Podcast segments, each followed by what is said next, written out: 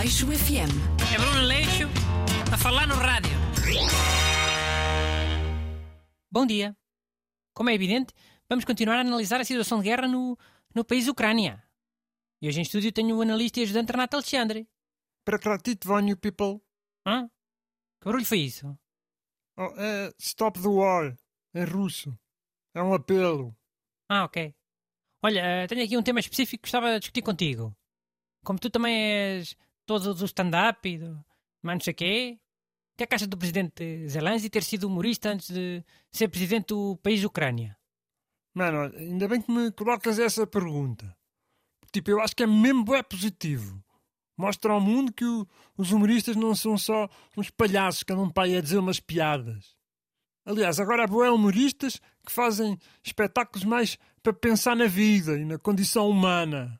Não é só piadas porque sim. São piadas para pensar. Hum, é. Então, achas que vamos ter humoristas a tentarem ser presidentes em mais sítios? Cá em Portugal, por exemplo? Acho que é possível, já. Acho que o presidente Zelensky abriu essa porta. Se as presidenciais fossem agora, achas que o Tim de Reis tinha mais votos? Mas o Tino é humorista, por acaso? Não, mas tem um sotaque mais carregado. E não é engenheiro, nem, nem advogado, nem gestor. Ou... Foi mais perto que tivemos de um humorista. Ele não tinha aquela música de rir. Pão, pão, pão, pão, pão, pão. Com manteiga é tão bom, pão, pão, pão, pão, pão.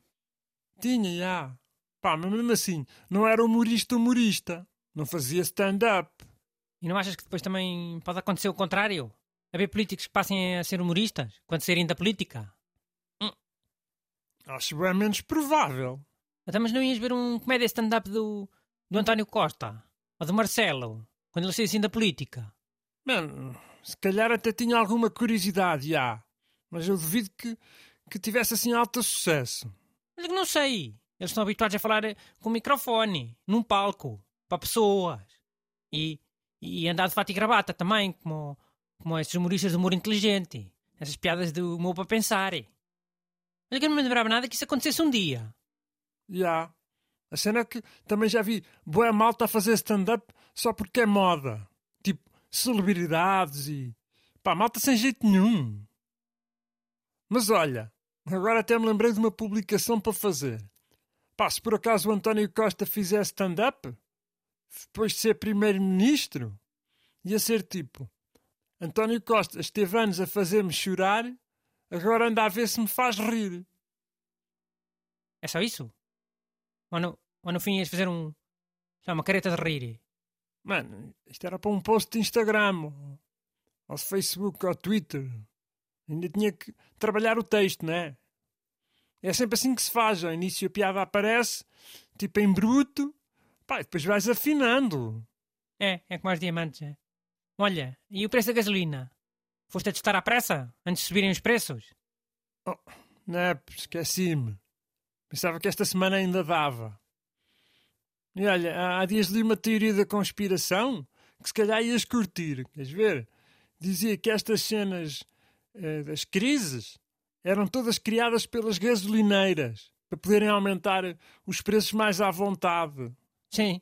As gasolineiras têm cá uns problemas em aumentar os preços. É preciso um bocado de umas desculpas. O barril está barato, o preço sobe. O barril está caro, o preço sobe.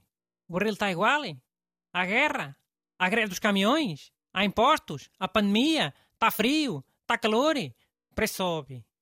Já, eu, eu percebo essa cena que tu estás a dizer, mas agora com uma guerra, já sabe que afeta sempre a nível económico.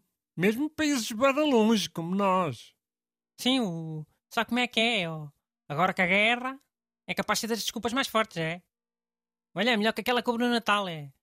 Sabe como é que é? ó? Os ingleses agora saíram da União Europeia, por isso agora o bacalhau está mais caro. Já, essa eu nem percebi bem, mas pronto. Também somos um, um people de grandes costumes. Eles aproveitam-se logo disso. E tu não achas que as pessoas também se podem começar a revoltar contra os ucranianos? Ah, eu não. Porquê? Porque os preços da- das coisas vão subir. Da gasolina, do pão. E os analistas todos a dizer. Pois, isto agora com a guerra sabem como é que é. E assim as pessoas começam a ralhar com os coitados dos ucranianos. Mas ralhar como? Oh, a ralhar é. Isto ao início é sempre tudo muito amigo e muito solidário. Mas se as coisas demorarem a passar, volta tudo a olhar para o, para o seu umbigo na mesma. E às tantas ainda se viram para os coitados ucranianos a, a mandar vir. Então, mas, caraca, vocês nunca mais se rendem também? Estou forte de pagar mais pelo meu pão. Não achas isso possível de acontecer? Olha, eu acho. 100% possível. Aleixo FM. É Bruno Aleixo a falar no rádio.